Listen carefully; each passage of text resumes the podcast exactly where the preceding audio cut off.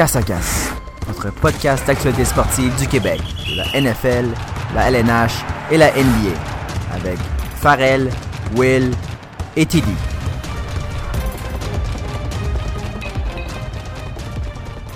Ah! Une nouvelle semaine, un nouvel épisode de Casse à Casque. Euh, cette semaine, Thomas est de retour après euh, sa dure euh, semaine de convalescence.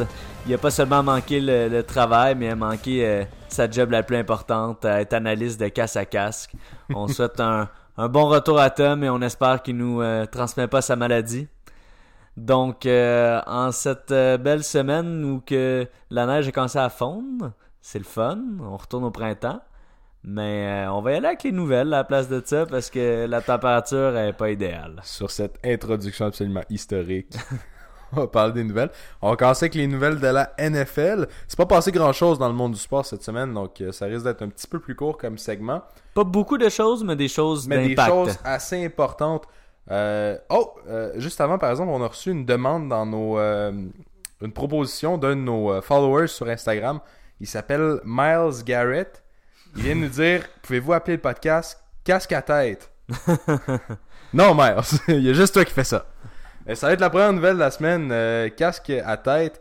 Euh, donc, quelques minutes après qu'on ait terminé l'épisode de la semaine passée, euh, Alex et moi, pendant que j'étais encore dans mon véhicule pour revenir, il s'est passé un drôle d'incident dans la NFL. en fait, pas tant drôle. donc, Miles Garrett, qui était dans le fond, prise au mail avec euh, certains joueurs des euh, Steelers.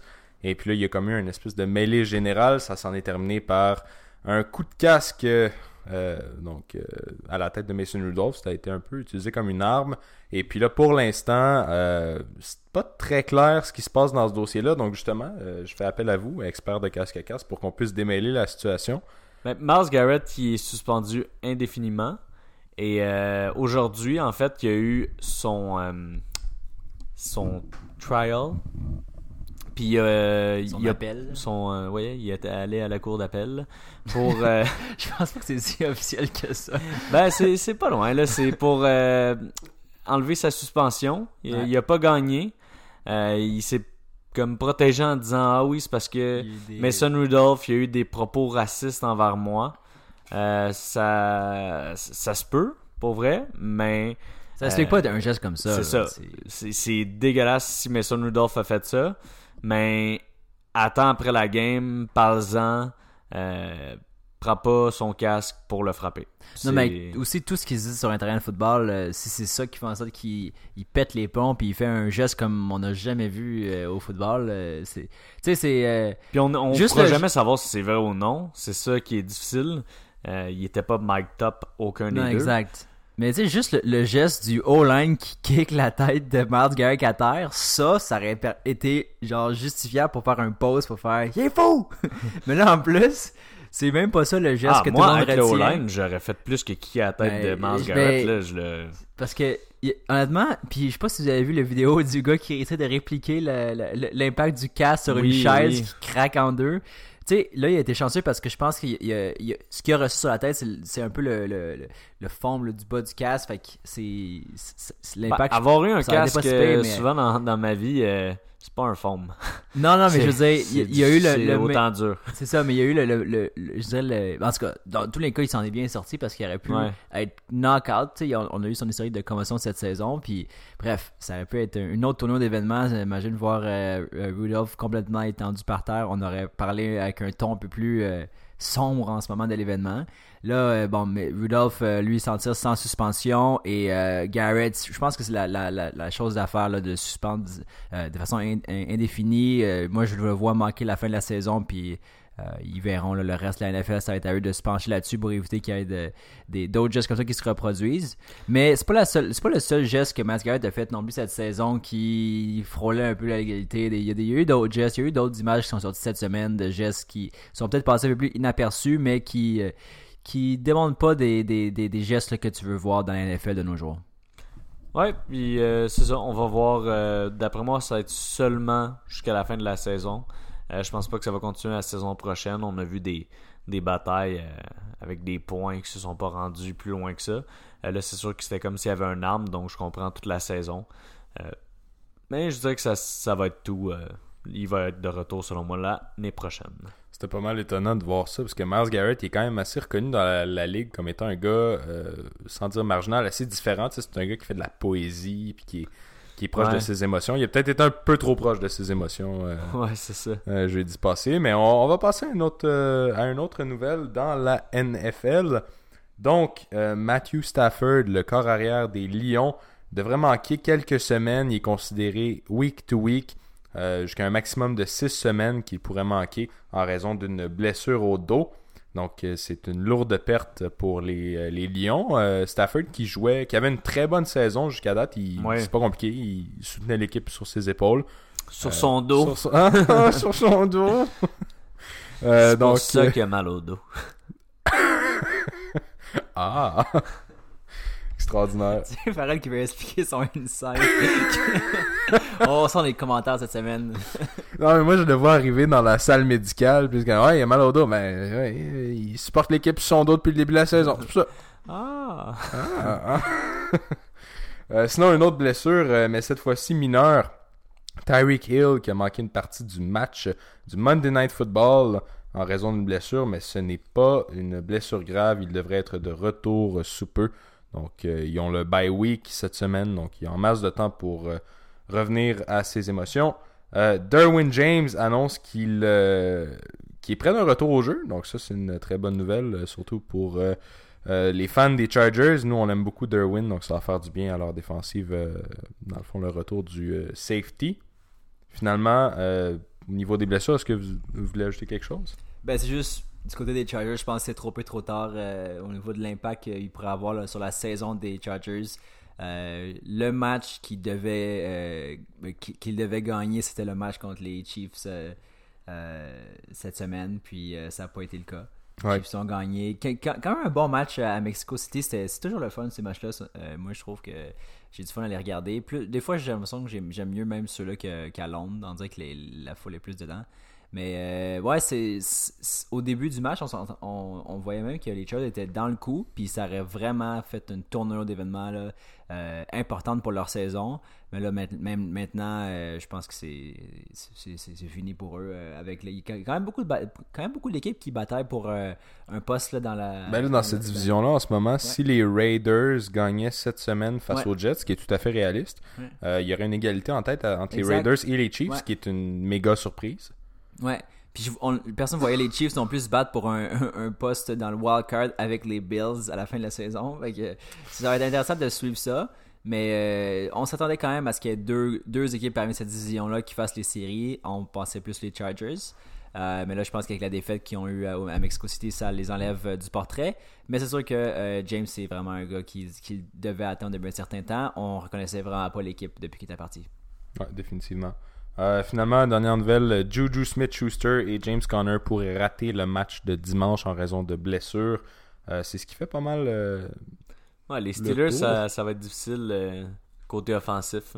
Rudolph, on, on s'entend qu'il joue assez de, manière conservateur. Ouais, puis il a mal à la tête cette semaine. Pas Ouais, c'est ça.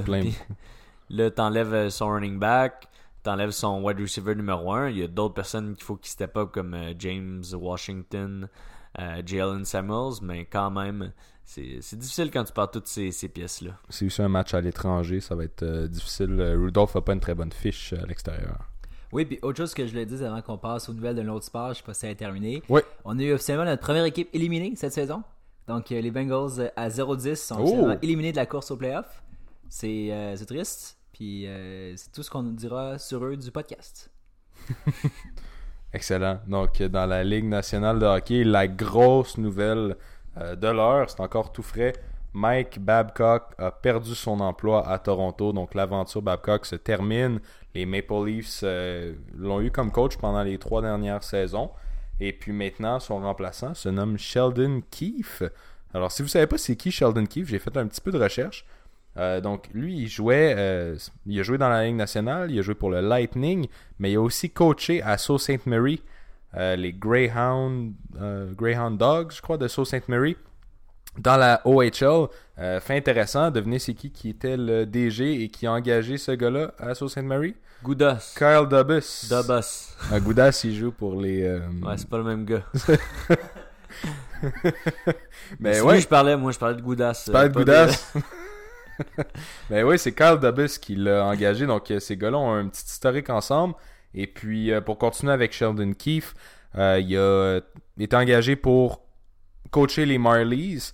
les Marlies ont emporté euh, la Coupe Calder, euh, comme tout le monde le sait, l'année dernière. Et donc, euh, une belle histoire. Et puis, après trois années, trois années exceptionnelles à Sault Ste. Marie, quelques bonnes années avec les Marlies, on lui a offert un contrat maintenant de trois ans avec les Maple Leafs de Toronto. On va parler par exemple de Mike Babcock qui est maintenant sans emploi. vos réactions? Ben, d'après moi, il va se trouver un emploi ailleurs. Je pense que le problème à Toronto, c'était Babcock qui était peut-être plus old school et euh, que ça allait un peu contre euh, ce que l'équipe devenait. On va se dire c'est une équipe qui est très jeune en ce moment. Euh, moi, je répète encore un peu quelque chose qu'on a parlé. Je pense que c'était le dernier podcast ou l'autre d'avant. au point que je pense que c'est aussi un côté de leadership que je pense qu'il manque du bord à Tavares, qui est leur capitaine, qu'on voit que quand il était capitaine aussi du côté des Islanders, ça ne l'est pas nécessairement bien. Fait que je pense que c'est ça, quand tu as quelques joueurs qui sont tous jeunes, puis tu sais, qui ont plein de talent, puis après une défaite, ah, ça, ça baisse la tête. Là, une autre défaite, une autre défaite, une autre défaite, puis là, ça fait, je pense, 6 ou 7, 6 défaites de suite qu'ils ont. Euh, je pense que c'est là que ça rentre en compte un capitaine ou qu'il faut qu'il soit calme de reprendre son équipe, euh, puis d'être calme des remontées. Puis surtout une jeune équipe comme celle des, des Leafs. Donc euh, oui, Babcock un rôle à jouer là-dedans. Puis je pense que ça marchait plus euh, avec le GM parce que c'est vraiment pas le même type. Il y en a un, c'est le plus jeune GM de la ligue, je pense, environ. Puis l'autre, ben, c'est un old school guy. Donc je pense que ça clashait. Mais aussi par rapport à comment les livres sont pas bien en ce moment. Je pense qu'il faudrait que Tavares prenne un peu sur ses épaules le leadership de l'équipe. Ouais, exact. Puis je pense que ce qui est arrivé, c'est juste que Babcock a perdu son vestiaire est rendu là. Euh, c'est sûr qu'il y, a probablement une coupe de tête forte aussi dans ce vestiaire-là, dont, dont Matthews. Matthews Mais euh, c'est ça. Je pense que la façon Babcock, euh, c'est lui, lui il, se croit big, puis il est big aussi, mais je pense qu'il il, voulait être trop big pour les Maple Leafs qui sont déjà assez euh, gros euh, en termes de, de, assets, tout ça. Fait qu'à un moment donné, il faut juste que tu laisses les talents jouer, puis je pense que c'est pas une chose que nécessairement Babcock euh, aime faire. Lui, il aime ça imposer son style et, et, sa façon de faire, puis de cette façon-là, il a juste, ça a juste créé un clash, puis il a perdu le vestiaire, puis après ça, ben, les défaites en ligne, les, les, les les réactions des joueurs. Euh, c'est un effet de boule de neige. Puis le résultat a été qu'en ce moment, les, Maple Leafs ont une fiche euh, atroce qui, euh, qui reflète vraiment pas le talent ou du moins la, direction que cette équipe-là pourrait prendre. Et ben, je souhaite juste à ce que ça, ça, ça tourne d'un autre côté parce que sinon, ben, il va y avoir beaucoup de, de clash là, à sentir à Toronto. Puis ça va pas être facile pour le nouvel entraîneur de la fin de la saison si les choses ne tournent pas d'un autre sens. exactement. Puis je pense que c'est un peu la même situation, puis ils ont beaucoup moins de matchs de jouer, donc c'est moins pire, mais pas aussi sont, sont étonnants de ce côté-là en ce moment, qui ont peut-être un petit peu de la, difficulté avec tout le talent qu'ils ont, mais par contre, comme je dis, pas beaucoup moins de matchs de jouer que euh, la plupart des équipes, donc euh, je leur laisserai un petit peu de temps avant de crier euh, l'alerte.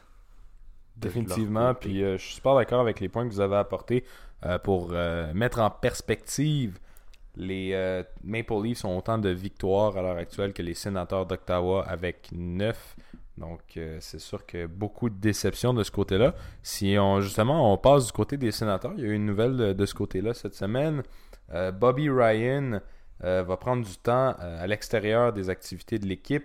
Il, il, aurait demandé de l'aide, dans le fond, au programme d'assistance pour les joueurs de la Ligue nationale de hockey et justement de l'association des joueurs pour des raisons personnelles. Donc, peu importe euh, c'est pourquoi, on lui souhaite une, bonne remise en forme et de nous revenir le plus vite possible. C'est une équipe euh, qui a besoin de Bobby Ryan et tous ses coéquipiers disent que c'est un grand leader, donc j'ai hâte de le revoir avec l'équipe. Finalement, Garnet Hathaway, un gars que j'avais pas vraiment entendu parler avant cet incident-là. dans le fond, il y a eu un incident avec les Ducks d'Anaheim. Il y a eu encore une fois une mêlée dans le sport. Euh, puis... Ah oui, il a craché sur quelqu'un. Ouais, exactement. Donc, une autre super belle réaction pendant un, pendant un brawl. Euh, lui, il aurait craché sur un joueur des Ducks. Et puis, t'as pas le droit de faire ça. Fait que là, il devrait être suspendu. Je me demande, euh, ça, ça arrive à un joueur que le monde se fout un peu. Puis il y a une suspension directement. Mais avec toutes les choses que Marchand, dégueu, a faites. Puis Marchand, on dirait qu'il se fait jamais suspendre. On dirait qu'il y a des fois des fines. Euh, mais c'est tout. Je me demande s'il y a un double. Euh, en tout cas. Peut-être parce que. Le standard étant donné que Marchand. Superstar, Marchand. Ben, je, je sais pas. Je pense que. Tu sais, il y a, peut-être la, la ligne doit être tirée entre licher le casque d'un joueur qui ben, C'était le visage, là, qui a liché Marchand. Il a liché le visage? Ouais, il a liché le visage de quelqu'un, puis. Plus, il s'est arrivé plusieurs incidents de même, fait que c'est quelqu'un de reconnu pour ça, tout le monde l'a eu. Tandis qu'un autre gars que personne connaît puis qui crache sur quelqu'un, oui, c'est poche, mais j'aime pas qu'il y ait des traitements de faveur pour un joueur juste à cause de euh, ah, lui, s'il joue pas, ça va pas être bon pour le marketing de l'équipe, la ligue va faire moins d'argent. Donc, on va pas le suspendre pour des trucs comme ça, mais l'autre qu'on s'en fout, on va le suspendre. Ouais, puis je pense que Marchand, c'est euh, le problème, il, avait, il était survenu en série. Ils sont généralement un petit peu plus, euh, euh, plus gentils en série. Attaway, Thomas me mentionne que c'est trois matchs sa suspension, donc la suspension est tombée. pour Marchand, ben écoute, c'est pas un gars que j'excuse pas ses actions. Peut-être que le comité de discipline voit une différence entre déranger un joueur dans sa concentration en lichant versus simplement cracher sur un joueur par manque de respect. Pour vrai, je pense que j'aime mieux me faire cracher dessus que me faire licher. Mais par on marchand... va pas en parler plus en détail. J'aimerais ça que le prochain segment, on en parle. Toi, Tom, t'aimerais mieux te faire cracher dessus faire licher la face? Je vais laisser ça, euh, je vais laisser ce débat-là à Farrell. Euh, moi, je vais parler de, de, la suite du sport. Euh, donc, est-ce qu'il y avait d'autres nouvelles du sport, Will? Moi, je juste parler, pendant qu'on en a parlé des sénateurs au niveau de Ryan, puis honnêtement, on comparait Toronto comme si il, était poche, et il y avait le même nombre de victoires que les sénateurs. Mais en réalité, il faut donner des fleurs aussi aux sénateurs qui, qui jouent quand même beaucoup mieux que beaucoup de gens l'espéraient. Moi, le premier. Euh, je pense que c'est entre autres euh, en raison du jeu de euh, Pajot, le, ce petit attaquant infatigable qui, qui a quand même des allures de. de, Mais tu ben, vu ça à l'aide de ses buts? Ben, c'est les pires buts. C'est les, pires, les pires buts, mais quand même. Il va faire genre une euh, il va domper la puck du fond pendant que c'est un empty net, elle va rentrer, il, va accrocher la puck, elle va rentrer, elle va dévier sur lui, c'est tout début de même. Ben, mais il y en a sans arrêt. Ben, il, ça, veut dire qu'il doit être positionné au, bon endroit, mais... Il est quand même rendu à 13 buts, là, euh, Oui, mais je te dis, il faut que tu écoutes un highlight des buts à Pajot. Ça n'a pas de sens comment c'est pas des beaux buts. C'est euh, pas le genre de highlights que je vais regarder quand j'ai du temps à perdre. Mais euh, je, pourrais, je pourrais regarder ça bientôt. Ça... Ben, c'est autant bon que les highlights euh, dans le temps de Paul Byron à Calgary avec toutes ses échappées qui ne scoraient pas. euh, parlant de Paul Byron, euh, c'est une autre nouvelle. Ça, ça va ah super bien de son côté. J'avais tout prévu. transition, n'empêche. Mais Paul Byron et Jonathan Drouin, tous les deux doivent passer sous le bistouri. Donc ça, c'est des dures nouvelles pour le Canadien. On va probablement en parler un petit peu plus dans notre segment euh, La Chronique. Mhm. Ça se fait sentir, mais oui. Mais oui, ça, se fait sentir définitivement. Euh, donc des euh, absences prolongées pour les deux joueurs, il faut les remplacer. puis en ce moment, ça semble être Charles Ludon qui, yes. qui vient au secours. Mais justement, on, en parlera plus tard dans le podcast. On voulait juste mettre l'eau à la bouche donc, euh, il reste euh, les nouvelles du basket. Euh, il y a une nouvelle en particulier que je voulais amener de l'avant. C'était Carmelo Anthony qui a fait son début avec les Trailblazers de Portland. dans son début, je dirais que ça n'a pas été le meilleur des débuts. Côté surtout le field goal percentage. pour ceux qui ne savent pas, c'est le nombre en de français, s'il vous plaît. Je ne sais pas c'est quoi le mot en français, mais c'est le nombre de tirs. Taux de réussite de tir au panier, je vois. C'est ça, exact. Traduction euh, libre, attention. Oui, donc si on regarde cette partie-là, euh, Carmelo a eu 10 points. Il a seulement joué 24 minutes, ce qui n'est pas énorme, mais c'est un, bon euh, temps pour sa première game en un an. Mais il a peut-être manqué de touche avec justement un pourcentage de 28,6%. Donc 4 tirs sur 14. C'est pas. puis sur les 3 points, par contre, il était là 2 sur 3. Mais total, 4 tirs sur 14, ça n'a vraiment pas aidé son équipe. la game contre justement les Pelicans, ça, a été chaud. Je pense que quelques tirs complétés de plus, c'est ça qui aurait fait la différence. Ouais, puis tu as parlé de 3 points. En même temps, il y a eu un autre événement qui a, eu lieu dans les derniers jours. C'était le premier 3 points dans, la, dans la carrière de la NBA de Simmons. Ah ouais, Simmons qui est pas connu pour ses talents de, de tireur. Mais c'est peut-être un début. Ouais, peut-être un début. Ça, serait le fun. Puis là, en ce moment, les Trailblazers qui jouent contre les Bucks, il reste 30 secondes et ils devraient perdre encore. Et euh, Carmelo a monté à 18 points, 7 rebonds, 4 assists. Et il a monté euh, son pourcentage de tir à, 40%, euh, ce qui est plus acceptable. Donc 6 tirs faits en 15. C'est, je, pense qu'il aime ça avoir la balle. Il prend quand même beaucoup de tirs, moins que McCollum dans la même équipe. Puis en ce moment, avec Lillard qui, qui joue pas, il va prendre un peu plus de place. Mais c'est certain qu'il va peut-être mieux rentrer dans l'équipe lorsqu'ils vont être complets puis qu'il va avoir un rôle plus secondaire derrière Lillard et McCollum. Mm-hmm. Parfait. Donc, on va y aller avec le segment La Chronique. Oui, donc on parlait un peu plus tôt de l'absence euh, due à des blessures de euh, Paul Byron et Jonathan Drouin. Et euh, je ne sais pas si c'est une coïncidence, mais le Canadien a perdu ses trois derniers matchs. Quand même, ils ont été capables... Oui, c'est ça. Et quand même, ils ont été capables d'aller chercher deux points. parce qu'il y a deux de ces matchs-là qui ont perdu en prolongation. C'est vraiment pas l'idéal. deux points sur une possibilité de six. On va espérer que ça va s'améliorer dans le futur. Mais c'est certain que quand tu as Charles Ludon au lieu de Jonathan Drouin, ça fait une différence euh, dans le line-up. Qu'est-ce que vous en pensez? Euh, ouais, définitivement. Euh, c'est sûr que bon, le match contre les sénateurs, euh, selon moi, a été marqué par un but absolument extraordinaire de Brady Ketchuk. Mais Brady Ketchuk, puis on le voit jouer contre euh, justement Kotkaniemi dans la même partie. Kotkaniemi qu'on a pris un rang au-dessus de Brady Kachuk et Brady Kachuk euh, qui a une saison beaucoup plus impressionnante que Kotkaniemi. C'est certain c'est pas la même position, ils ont pas du tout le même déploiement, je vais le répéter souvent. Mais c'est euh, c'est difficile à voir quand même avec des Quinn News aussi qui performent beaucoup que moi, je sais pas si vous vous souvenez, mais on a fait euh, des beaux petits paris mis au jeu avant le, draft. Et euh, moi, j'avais mis Quinn News qui était mon coup de cœur du draft à ce moment-là. Et euh, maintenant que je vois comment il performe à Vancouver et comment Kotkaniemi performe à Montréal, ça me fait un petit peu mal. Mais j'ai encore espoir que Kotkaniemi va être capable de trouver son rythme un petit peu plus tard dans la saison. Ouais, puis on va pas non plus tomber un podcast qui fait juste bâcher sur euh, KK. Je pense que son temps va venir.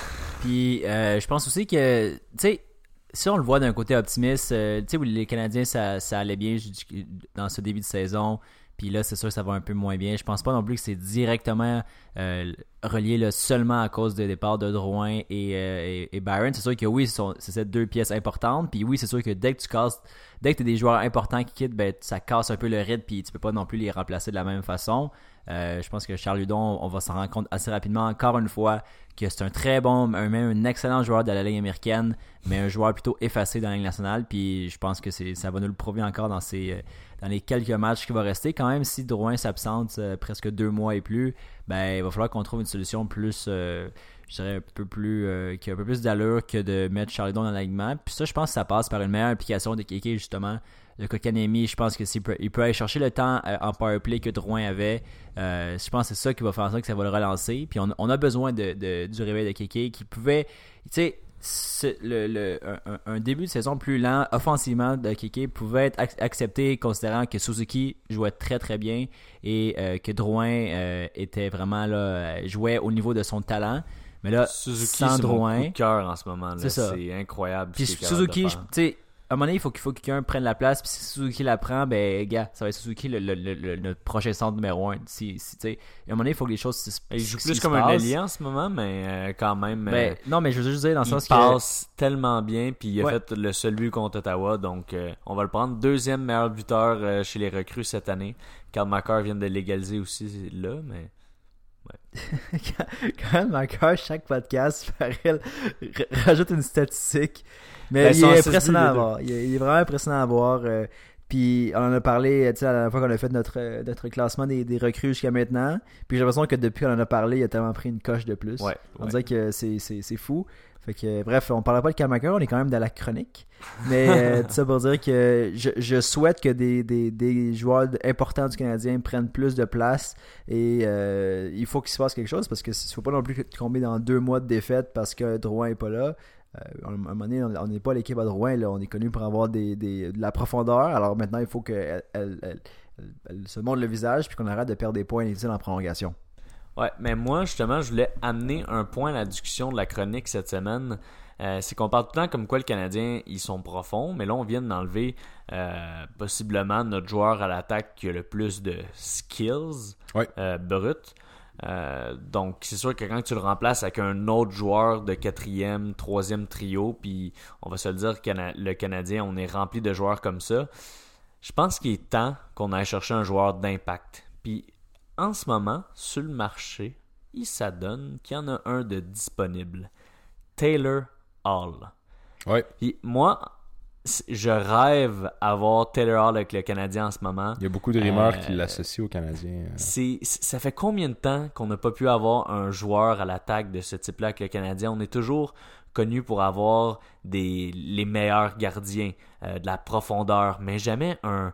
c- ça, ça serait le fun d'avoir euh, un gars comme un Crosby, un Ovechkin, un McKinnon, des gars comme ça à Montréal. Puis je pense que notre chance en ce moment, c'est d'avoir Taylor Hall.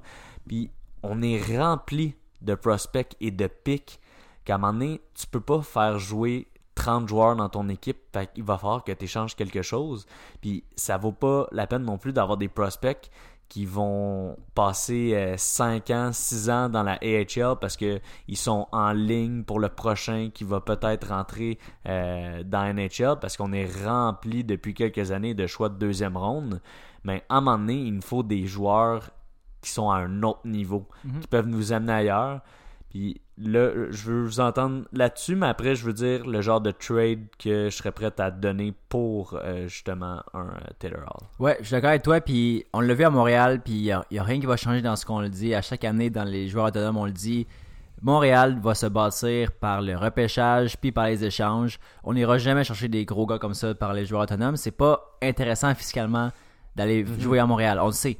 Puis donc, si on doit acheter un Taylor Hall, puis là on dit qu'il est disponible, euh, c'est pas, pas non plus écrit sa porte en haut que Taylor Hall s'en va, vente de garage. mais, Mais quand Devils même, ça reste qu'en ce moment, au Devils non plus, ça va pas euh, super bien non plus en ce début de saison. Fait que euh, c'est sûr que c'est tout le temps un meilleur moment pour aller un peu tâter l'eau puis voir qu'est-ce qui, qu'est-ce c'est quoi qui est disponible. Puis Taylor Hall, moi, je pense qu'il y a aucun intérêt de signer euh, au Devils dans son renouvellement de contrat. Euh, fait que euh, si Montréal euh, l'intéresse, moi je vois vraiment ça comme un trade and sign. là. Il faut qu'on faut qu'on soit capable de le signer, sinon ça vaut pas la peine. Puis oui, je suis d'accord avec ça. Euh, on a besoin d'un talent brut comme ça. Euh, un, un peu comme ce qu'on avait dans les très bonnes années de Pacioretty, qui était notre joueur important. Euh, là, c'est sûr que quand on l'a échangé, c'était vraiment plus le même gars. Mais bref, on a besoin de ce gars-là qui, qui va nous marquer. euh, tu sais, il va nous faire un- au moins 70 points par année avec les Canadiens. On- je regarde ça, puis qui, va faire ça cette année? Il n'y en aura pas, clairement. Fait que bref, oui, je suis d'accord. Maintenant, est-ce que je sacri- sacrifierais beaucoup pour lui euh, au point qu'exemple donné euh, je sais pas. je- en fait, je veux, Ouais, je ouais, veux tu qu'on relance là-dessus. Moi, c'est sûr que je pense que les Devils vont vouloir avoir des défenseurs, puis on a quand même des, des, des prospects à ce niveau-là. Euh, J'irai pas non plus là, tout brasser les, cartes dans, dans l'avenir du Canadien parce que ben ça peut. euh, ça- je veux dire, le Canadien n'est pas bâti pour gagner cette année non plus. Fait que c'est sûr que je voudrais pas aller, euh, aller euh, un- donner un Cole Caulfield, par exemple. Moi, moi, ce serait lui que je donnerais pas, par exemple. Ouais, ben moi, il y a aussi des Nick Suzuki, Kotkaniemi que Ouais. j'essaierais de garder. Ça serait intéressant de Euh, donner, mettons, pour Paling, mais Paling, il n'y a pas une valeur Oui. très haute en ce moment. Je sais. Moi, Paling il avec un, def. Tu sais, ça ne me pas de laisser Fleury aller. euh, ou même, euh, on a, on a d'autres jeunes defs qui, euh, qui, euh, qui attendent à Laval. Euh, tu sais, même un Jolson aussi. Est-ce, qu'il- est-ce qu'il peut redevenir un joueur bon? Parce que pendant longtemps, il était un joueur euh, qui, qui était quand même regardé du coin de l'œil par les autres équipes. Fait que, euh, après ça, peut-être Kincaid? Peut-être que les Devils seraient intéressés à lui. Je pense Ouais, que le téléphone sonne beaucoup pour Romanov. euh, Ah oui, ouais, ça serait une bonne idée. Probablement que ce serait une demande des, euh, des Devils. Moi, ça pourrait être, justement, j'avais pensé à quelque chose comme euh, soit Romanov ou Pelling, mélangé avec Tatar et euh, un choix de première ronde l'an prochain. C'est probable. C'est probable, mais encore là, c'est vraiment des spéculations. Je le donnerais. Je le donnerais n'importe quand. De toute façon, si on regarde nos choix de première ronde des dernières années, est-ce que ça a payé? genre euh, le Canadien, je me rappelle plus d'un choix de première ronde qui a été exceptionnel. on peut parler de Pelling. Pelling qui a eu euh, un bon match dans NHL puis que tout le monde capote dessus parce qu'il y a eu un bon match puis même là dans NHL il fait rien. On parle de Kotkaniemi que ça va pas super bien en ce moment. Après on pourrait parler de Louis Leblanc. ben, il a euh, poursuivi ses études, il a fini à Harvard. Pratiquement la seule chose euh, qui a bien été dans les choix de première ronde, puis bien été, c'est un, gros mot, mais quand même, c'est Sergachev. Fais euh, attention à ce que tu dis, peut-être qu'Alexandra Voznak nous écoute. Elle va nous ramasser. Mais euh, ouais, c'est ça, c'est Sergachev qui a été changé à Tampa Bay contre Drouin, one-on-one. Ça, on pourrait dire que ça a été notre meilleur choix de première ronde dans les dernières années. On a repêché Spider-Man il y a une couple d'années aussi, Galchenyuk. Oui, gros joueur pour euh, Pittsburgh en ce moment. ouais, ça va pas se parler. Euh, sa troisième équipe. Donc, c'est ça, je dis, je serais prêt à donner mon choix de première ronde un, un prospect qu'on voit pas jouer avec nous pour les prochaines années. Puis Tatar, c'est super le fun, il va bien en ce moment, mais on va se dire que le Canadien serait en beaucoup meilleure position avec Taylor Hall que Tatar. Oui, définitivement. Même si Tatar est notre meilleur buteur, Taylor reste un gars avec prendre quand même Hall n'importe quand. Oui, 100%. Puis on se rappelle, Taylor a déjà supporté une équipe sur ses épaules. Il a été le MVP il y a, deux, ans, il y a deux ans de cela, il avait amené son équipe euh, plus loin que personne ne les aurait jamais vus. C'était une équipe qui avait beaucoup moins de profondeur et de talent que le Canadien en ce moment. Ce serait une super belle addition, puis je pense que ce serait un bon fit. Avec Marc euh, Bergevin, je ferais tout pour que ça arrive en ce moment. Ouais, je, serais, je serais prêt à avoir ce type d'échange-là, puis je serais prêt à payer le, à payer le gros prix comme. Euh, Mais j'ai entendu dire qu'il cherchait peut-être un gardien comme Kaden Primo. Euh, que là, ça serait peut-être un petit peu plus difficile, mais euh, je pense que c'est pas grave. on sait qu'on est bon pour J'évaluerais fortement l'option. On est bon pour repêcher ça, puis en ce moment, justement, on a McNiven qui est trop bas pour son niveau parce qu'on n'est pas capable de, de trouver un, un, endroit où le faire jouer. Fait que on, a des surplus de prospects un peu partout. Puis je pense qu'il faut en profiter là plus que jamais. Ouais, je suis d'accord. Puis, puis tu sais, on a parlé de Primo, puis on, vous êtes, euh, vous êtes pas sûr. Mais moi, honnêtement, je donnerais tellement Primo parce que Primo peut aussi s'avérer être un Lindgren 2.0 qu'on va chercher dans les rangs universitaires, puis dès qu'on veut le monter, ça flop, puis euh, on, a passé tout son talent dans la ligne américaine. Fait que, tu sais, oui, en ce moment, il joue très bien, puis euh, tant mieux, ça, ça, regarde bien, mais je vois pas Primo déloger Price dans les au moins les 2, 3, 4, 5 prochaines années. Fait que euh, après ça, ça sert à quoi de, de, créer du hype sur un gars qu'on verra pas de sitôt? Pour avoir un impact dès maintenant. Puis moi, moi, moi, je crois encore que les Canadiens peuvent euh, faire les séries cette année, puis juste batailler pour après ça se rendre le plus loin possible. Est-ce que est-ce qu'il y a une équipe pour gagner la Coupe cette année Non, mais est-ce qu'ils peuvent euh, jamais. Ils peuvent donner c'est ça. Après ça, ça prend juste une chance. Ça. Puis on, va se calmer. Farrell, Farrell c'est son concept les 93. Je pense qu'il y a trop de reportages de, de, la dernière conquête. Mais bref, euh, euh, c'est c'est vraiment intéressant de regarder ça du coin de l'œil puis je pense que on, a été trop souvent déçus dans les dernières années avec des, des gars qu'on regardait du coin de l'œil, euh, Tavares, euh, Duchesne, euh, puis les joueurs autonomes avec restriction AO, point, tout ça. Que, on dirait que personnellement, moi, j'y crois pas. Je suis très pessimiste par rapport à ça parce que je pense que Benjamin est juste pas capable de nous sortir des, des trades comme ça.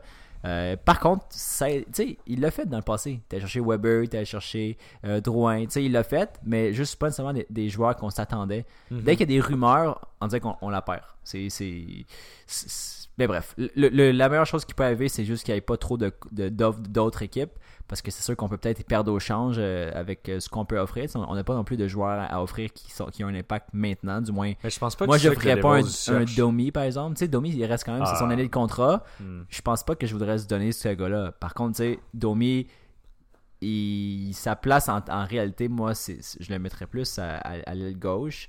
Puis c'est exactement l'espace que Hall aurait sur notre première ligne à Montréal. Donc, est-ce que est-ce que on donnerait un joueur pour, pour prendre le gars qui le remplacerait avec un talent plus élevé? oui. Est-ce que j'aime mieux Hall que Domi? Oui. Est-ce que, est que je ferais ce trade-là? Oui, mais ça, je donnerais pas Domi puis un first puis un autre gars après ça, tu sais. Non, pas, pas Domi à place de ta. Ben, même là, tu sais, à un moment donné, il faut. Euh, de toute façon, je pense. plus high. Je pense qu'il faut aussi euh, penser à ça d'une autre manière. Euh, Taylor Hall, c'est sa dernière année de contrat. Ouais, bon, on parlait d'un trade and sign. Là, ok, un trade and sign parce que on, on, en a parlé. On va pas prendre la même chance que. Fiscalement, c'est pas, fiscalement, c'est pas intéressant pour Hall de signer probablement à Montréal. Il ferait beaucoup plus d'argent sur un marché, américain. Donc, c'est sûr qu'il faudrait que la condition, c'est qu'on le signe automatiquement. Euh, ça commence à être beaucoup de conditions là, pour. Euh, non, non, c'est ça. Je parle, pas à, je, parle pas à faire euh, des moves à la Columbus l'an passé. Ouais, non, non, ça, ce serait ridicule. On se ruinerait tout à fait. Euh, puis pour revenir à Kaden Primo, Primo, ben, je pense que moi je l'adore, c'est un bon prospect, mais contractuellement, le Canadien, on s'est engagé avec Harry Price pour de longues années. Puis au prix qu'on va le payer, Price, on va le, on va le runner longtemps. Je veux dire, Primo, c'est pas avant 5 ans. Fait moi, je pense que définitivement, si on peut venir échanger Primo pour obtenir une valeur sûre en ce moment, définitivement que je le fais. Puis c'est pas compliqué, c'est simplement pour profiter de la fenêtre d'opportunité que Carey Price peut encore nous offrir. Parce que dans quelques années, là, dans 2-3 ans, Price, on va encore le payer des 10 millions par année, mais il va commencer à se faire un peu vieux. Donc, euh, je pense que Primo, en ce moment, oui, c'est une bonne, bonne monnaie d'échange. Puis, euh, on le verra pas avec le Canadien pendant un bout. Fait pourquoi pas C'est ce que je veux dire. Euh, un autre point, est-ce qu'on avait clos la boucle pour Taylor Hall? Oui. Un autre point que je voulais amener, puis on n'en a pas parlé, on est vite, on a changé de sujet. C'était par rapport à Udon. Euh, il y a beaucoup de ah. gens en ce moment qui, qui rient un peu de la situation parce qu'il fait la navette euh, Laval-Montréal euh, pas mal souvent. Mais Chantal Maccabé a expliqué aujourd'hui pourquoi on l'appelait puis on le retournait à Laval avec une, une fréquence si élevée. En fait, c'est que quand un joueur comme Drouin ou Barron, justement, sont placés sur la liste des blessés, l'équipe a le droit de rappeler un joueur euh, avec le contrat de type Udon pour 30 jours et ensuite le retourner dans les rangs de Laval sans qu'il passe par le balotage. Parce qu'on hmm. sait Udon, c'est un, un one-way son contrat.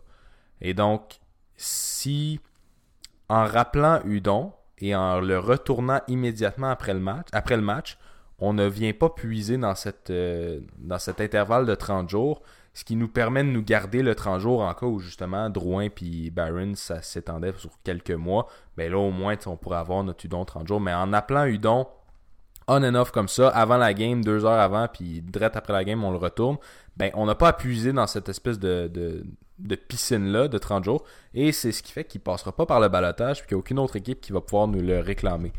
Euh, bon, malgré ses performances, je ne sais pas si une autre équipe voudrait le réclamer, mais c'est l'explication euh, simple et bonne euh, de la situation. Puis c'est pour ça que Marc Bergevin euh, agit de la sorte. Donc certains pourraient penser que c'est illogique, mais je pense que quand le temps de voyage est si peu long, on peut permettre, se permettre de risquer de faire des moves comme ça. Puis c'est une belle ingénierie contractuelle avec Marc Bergevin en ce moment. C'est quoi, Will? Ça, c'est pour ça que j'écoute casse à casse. Ah. C'est des choses que NHL 20 à la PS4 t'apprends pas. Moi, là, je le descendais, ah, je le perdais au balatage. Mais euh, non, mais c'est ça. Juste des, des fois, c'est des moves plus administratifs. Ça veut pas dire qu'il est dans le métro pour vrai. Là. Je pense pas qu'il prend le métro. Honnêtement, avec le salaire qu'il fait, peut-être qu'il prend le char. Mais on l'encourage à prendre le métro. Faut qu'il pense ben à, demain. Sinon, euh, je pense que ça, fait le tour pour euh, notre segment La Chronique. Définitivement, je pense qu'on a vite passé sur les matchs, mais en tant que tel, c'était pas des matchs extrêmement flamboyants. à part le match contre les Capitals, qu'on a quand même assez dominé, 40 tirs au but contre 28. C'était la statistique qui m'est retenue en tête. bon, excellent pour ça. On va y aller avec les prédictions maintenant. Donc, euh, quand même un peu de différence, plus du côté de Will versus nous autres. On sent que la, bon, la, soupe est chaude du côté de Will, il veut euh, remonter. Pourtant, je me sens. On a la euh, même fiche. On a la même fiche, puis justement, je, vais dire que je me sens pas tant en danger de, perdre ce challenge. On n'a pas encore décidé ce qui était en, jeu entre nous pour ça. Il aurait fallu le faire au début quand faire était 4 matchs sous nous. Mais maintenant que ceci étant dit, il y avait des désaccords, puis on va pouvoir faire le tour.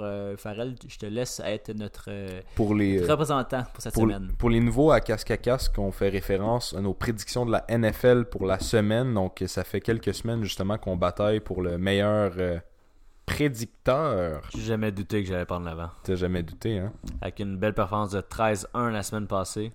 On m'appelle le, gourou des prédictions. Alex est particulièrement fier de son 13-1 de la semaine passée. C'est étonnant. Il a, a, raison d'avoir euh, d'être euh, d'être content. J'aurais dû faire des paris. Mais bon.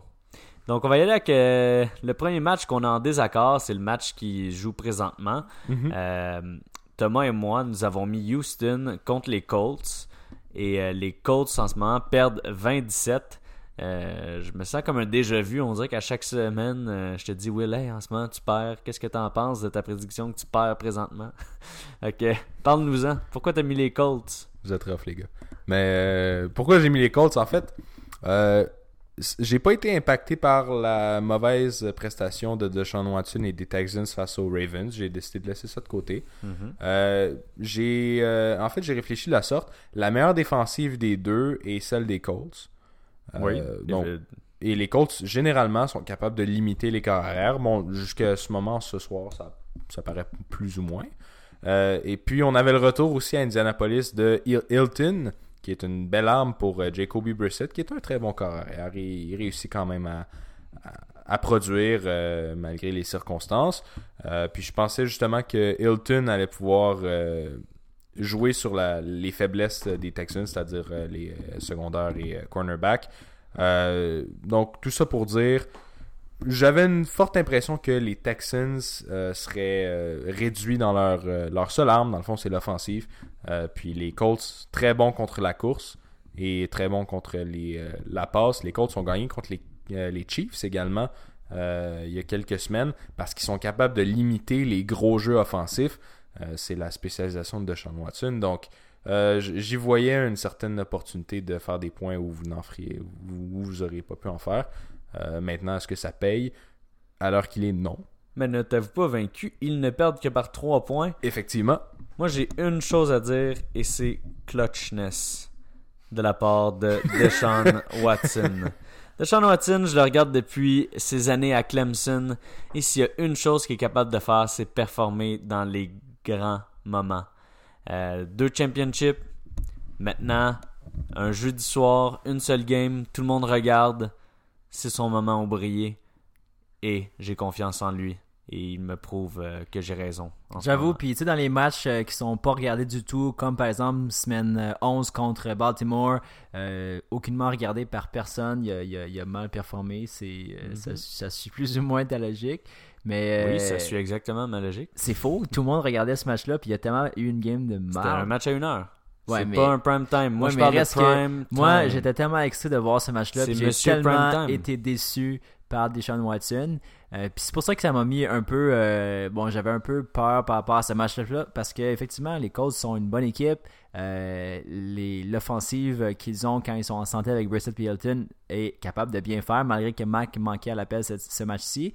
Mais euh, non, je suis quand même allé de ton côté euh, avec, euh, avec Watson et les Texans, qui, avec le retour aussi de ben, le, trio offensif avec Fuller et Hopkins et Watson, ça fait toujours des flamèches. Puis jusqu'à maintenant, Watson ne vole pas non plus le match, il, joue bien, il est en contrôle. quand même beaucoup de courses de leur côté aussi, mais je suis content de voir que ça va quand même bien du côté de l'offense des Texans. Ensuite, le prochain match qu'il y a eu un désaccord, c'était les euh, Falcons contre Tampa Bay, que c'est la même chose. Moi et Thomas, on a mis les Falcons. en désaccord? Oui, et ah, toi, ben. tu as mis Tampa Bay. Hey, là, il plus tellement le mouton noir de casque à casque en ce moment. Mais euh, je vais aller pour les raisons pourquoi j'ai mis les Falcons. Les Falcons, depuis qu'ils ont renvoyé leur coordonnateur, ils ont commencé par battre les Saints. Les Saints qui considèrent comme une des meilleures équipes de la ligue, 26 à 9.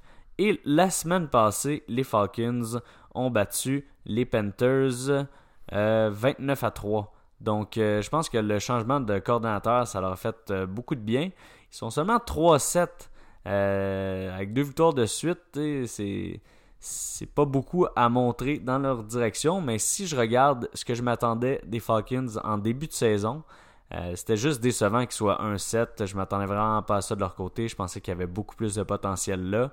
Donc, depuis le changement de coordinateur, deux victoires de suite, je pense que c'est lié. Puis je pense qu'ils sont plus les Falcons que j'avais espoir qu'ils soient. Euh, du côté des, des euh, de Tampa Bay, c'est une équipe qui peut vraiment surprendre. C'est hit and miss à cause de Deshaun, euh, pas Watson, J'y pense trop à lui. Euh, à cause il de est tellement bon, il gagne pour plus d'une équipe. On va se dire, ça se ressemble. Jameis Winston. De Sean ouais. Ouais, Il y a- quand même un peu. Euh, Il y a mais des oui, syllabes dans les deux. euh, Jameis Winston, il va être capable de faire 6 passes de toucher, mais aussi 6 interceptions. Donc, euh, c'est un petit peu ça le problème avec les Buccaneers. Euh, un petit peu un manque de constance, qu'on parle un peu moins du côté de Matty Ice. Donc, euh, je suis allé avec les Falcons, mais euh, Tampa Bay, c'est après le genre d'équipe qui gagnerait contre les, les meilleures équipes de la ligue. Donc, euh, c'est- difficile à prédire toujours contre eux, mais je vais quand même avec les Falcons qui, qui ont le vent dans les voiles. Absolument. C'est pour ça que moi, je suis allé du côté des Buccaneers. En fait, les deux récents, les récents succès des Falcons est attribué tout simplement aux bonnes performances de leur défensive, ce qui est une énorme surprise parce que depuis le début de la saison, leur défensive était plus que poreuse. Euh, les linebackers qui faisaient pas des, euh, des tackles, les cornerbacks qui étaient capables de couvrir leurs gars. Donc, tout simplement, les deux dans la victoire, on peut le donner à une défensive qui est surprenante. Mais je pense que c'est euh, ce qui est le fun avec une surprise, c'est qu'à un moment donné, la poussière va retomber. Et la poussière, elle est due pour retomber. Les Falcons, c'est pas une bonne équipe. Je pense que ça va être un match extrêmement offensif. Et donc, déjà là, on enlève l'aspect de la défensive surprenante qui pourrait peut-être nuire euh, aux, euh, aux Buccaneers. Je suis d'accord, Jameis Winston, c'est le chaos. Euh, moi, j'ai de la misère à regarder les matchs des Buccaneers parce que je deviens frustré à un autre niveau. Mais euh, tout ça pour dire, euh, je pense que ça va être offense versus offense pour ce match-là, un match avec beaucoup de points. Et puis, je suis déçu de l'offensive des Falcons cette année. Ils ont des très bons weapons en Jones, Ridley, puis Matt Ryan, Matty Ice reste un très bon corps arrière. Mais ils ont perdu certaines grosses pointures, les Freeman, les Hooper. Et euh, je pense que l'équipe des Buccaneers est peut-être plus complète. Excellent. Si on regarde les quatre prochains matchs euh, au calendrier en ce, ben, à venir en dimanche à 1h, euh, bon, les quatre prochains, vous allez voir qu'on on met les quatre équipes euh, vainqueurs, je pense un peu par défaut, euh, en euh, Chicago, Buffalo, Cleveland et Pittsburgh. Ce sont quatre équipes euh, qui, normalement, ne seraient pas des unanimités dans d'autres match-ups. Par contre, si on regarde les équipes contre qui ils jouent, Denver, Giants, Miami et Pittsburgh, puis même si on ajoute aussi le match-up de Oakland contre les Jets, cinq, cinq équipes adversaires qui ne, ne sont pas des très grandes menaces. Puis je pense que c'est pour ça que ça a été facile pour nous de tous mettre les équipes que j'ai mentionnées. L'autre match-up, euh, Caroline-New Orleans. Euh, Caroline euh, va bien quand même euh, cette saison. Puis les Saints, on a vu qu'ils pouvaient être des fois quelque, quelque peu là, vulnérables, comme le match contre les Falcons. Par contre, je pense que ce match-là, c'est un match qu'ils vont pas échapper euh, avec la façon que Thomas joue cette saison. clairement, le receveur numéro un dans la ligue en ce moment, au niveau des statistiques et au niveau de ben, son implication. Donc, euh, oui, c'est, euh, ça va être un beau match pour les, les, les Saints de ce côté-là. On a tous mis euh, cette équipe-là, justement. Stat- Statistique intéressante. J'ai Ouais. écouté un podcast aujourd'hui. Kyle Allen, la légende, le corps arrière euh, remplaçant en ce moment pour les Panthers, sont, il a lancé 6 passes de toucher pour 9 interceptions depuis qu'il remplace, remplace Cam Newton. Alors, dans les premiers matchs, Kyle Allen, c'était suffisant. Il était capable de faire gagner l'équipe, mais depuis les derniers, euh, les derniers matchs, c'est une nuisance en fait, puis ça commence à être inquiétant de ce côté-là parce que on l'a vu la semaine passée, c'était horrible ce qui se passait du côté de Kyle Allen. Euh, donc, euh, moi, j'ai pas vraiment une misère à, à dire les Saints cette semaine. Je pense que les Saints euh, vont se payer, se payer un festin. Ouais, effectivement. Quoique Marshall Lattimore n'est pas, ne devrait pas jouer, donc peut-être que ça, ça va pouvoir aider un peu les, les receveurs des, des Panthers. Puis c'est comme le prochain match qu'on a tous mis les Seahawks contre Philadelphie. Puis là, Philadelphie, on commence à. euh, bon, un peu. euh, je pense que les, les derniers matchs ont un peu pété la, la ballonne, que surtout toi et Ferrell aviez euh, envers cette équipe-là. C'est-à-dire que, bon, contre les Pats, ils n'ont pas vraiment non plus été dans le coup là, tant que ça. Euh, on voit que c'est clairement plus une équipe euh, du premier tiers. D'après moi, il- ça va être très difficile pour eux. Ben, on pourra en parler dans, Trop un autre. euh, dans trop de blessures, effectivement. On pourra en parler dans un autre segment par rapport aux prédictions des, des, des séries. Mais je pense que c'est difficile de leur côté. Puis avec Russell Wilson dans sa forme de MVP, je pense que ça va être facile de leur côté de, de gagner ce match-là. Et euh, sinon, au niveau des autres affrontements, bon, on a dit Détroit contre Washington, ça revient un peu comme, les, euh, comme ce qu'on a dit euh, dans les premiers matchs. Washington est tellement mauvais qu'on y va par défaut avec Détroit, même si Stafford ne jouera pas. Et sinon, on, retourne à un match-up où est-ce qu'on n'est pas d'accord, c'est-à-dire le match entre Tennessee et Jacksonville. on est tous, ben, Farrell et moi avons mis Tennessee et Will a dit Jacksonville je me replace un peu dans un podcast qu'on avait fait en, un Thursday Night Football. Puis si je me trompe pas, ça avait été les mêmes prédictions, euh, ou presque. Puis euh, finalement, je pense que c'est les Jags euh, qui avaient gagné. je me rappelle plus exactement. On avait tous mis les, on avait tous mis Tennessee, je pense. Bref, Will, parle-nous de ton choix. Euh, ça, ça a été de loin le choix que j'ai eu le plus de misère à faire. Est-ce que je l'ai fait dans. Euh, est-ce que je l'ai fait pour vous rattraper au classement général? Ben non. Euh, je pense que. moi, tu veux dire. Ouais, c'est parce que Tom et moi, on est à égalité, c'est vrai. Mais je pense que. Dans le fond, en comparant les deux équipes, la défensive de, de Jacksonville reste, même depuis malgré le départ de Jalen Ramsey, reste une défensive de premier tiers. C'est une très bonne défensive. Le retour de Nick Foles s'est fait la semaine dernière. Ça a paru que ça faisait quelques semaines qu'il n'avait pas joué au foot. Mais euh, ça reste un bon carrière qui est, euh, qui est de retour. Puis il y a des. Moi je pense que les, les armes offensives de Jacksonville commencent à show up, comme on dit. Euh, Chark, Westbrook. Mm-hmm. Ça reste. Je pense qu'il y a un plus gros upside à Jacksonville. C'est une équipe qui est un petit peu plus flamboyante que les Titans, que je trouve qui est tellement, tellement une équipe neutre. Ils sont comme pas mauvais, mais sont pas bons non plus. Moi, j'ai beaucoup de misère à. Je les trouve pas excitants à écouter non plus. Euh, ça va être un beau match-up de running back. Euh, Henry versus euh, Fournette. Deux gars qui, qui ont beaucoup de carry à chaque semaine. mais non, c'est ça. Je, suis allé avec Jacksonville peut-être pour suivre un peu plus mon cœur, mais j'ai eu beaucoup de misère à, faire cette sélection-là. Es-tu prêt pour mon argument béton? Pour euh, Tennessee. J'ai écouté le documentaire Game Changer cette semaine. Je sais pas si vous savez c'est quoi. Euh, non. C'est euh, le documentaire qui parle des végétariens dans les sports, que ce soit le football, la course. Et l'équipe avec le plus de végétariens, c'est Tennessee. Donc, c'est des super humains parce qu'ils sont végétariens. Ben, est-ce qu'il est, trop tard pour changer ma... c'est fort. Mais euh, oui, donc euh, c'était pas seulement ça euh, qui a fait pencher en balance Tennessee. je pense que c'est Nick Foles un peu qui m'inquiète. je pense que ça prend un petit peu plus qu'une partie pour se remettre dans, dans le bain de la NFL. tout le monde est rendu à, à plusieurs parties. c'est sûr que Tannehill, ça fait pas très longtemps qu'il est là non plus parce que Mariota joue depuis le début de la saison mais quand même, il y a eu quelques matchs de plus que Nick Foles. Je pense que Nick Foles, euh, d'arriver contre une autre bonne défensive comme, celle de Tennessee, ça va être encore un petit peu difficile. Je pense qu'il va être capable de peut-être reprendre son rythme euh, la semaine d'après.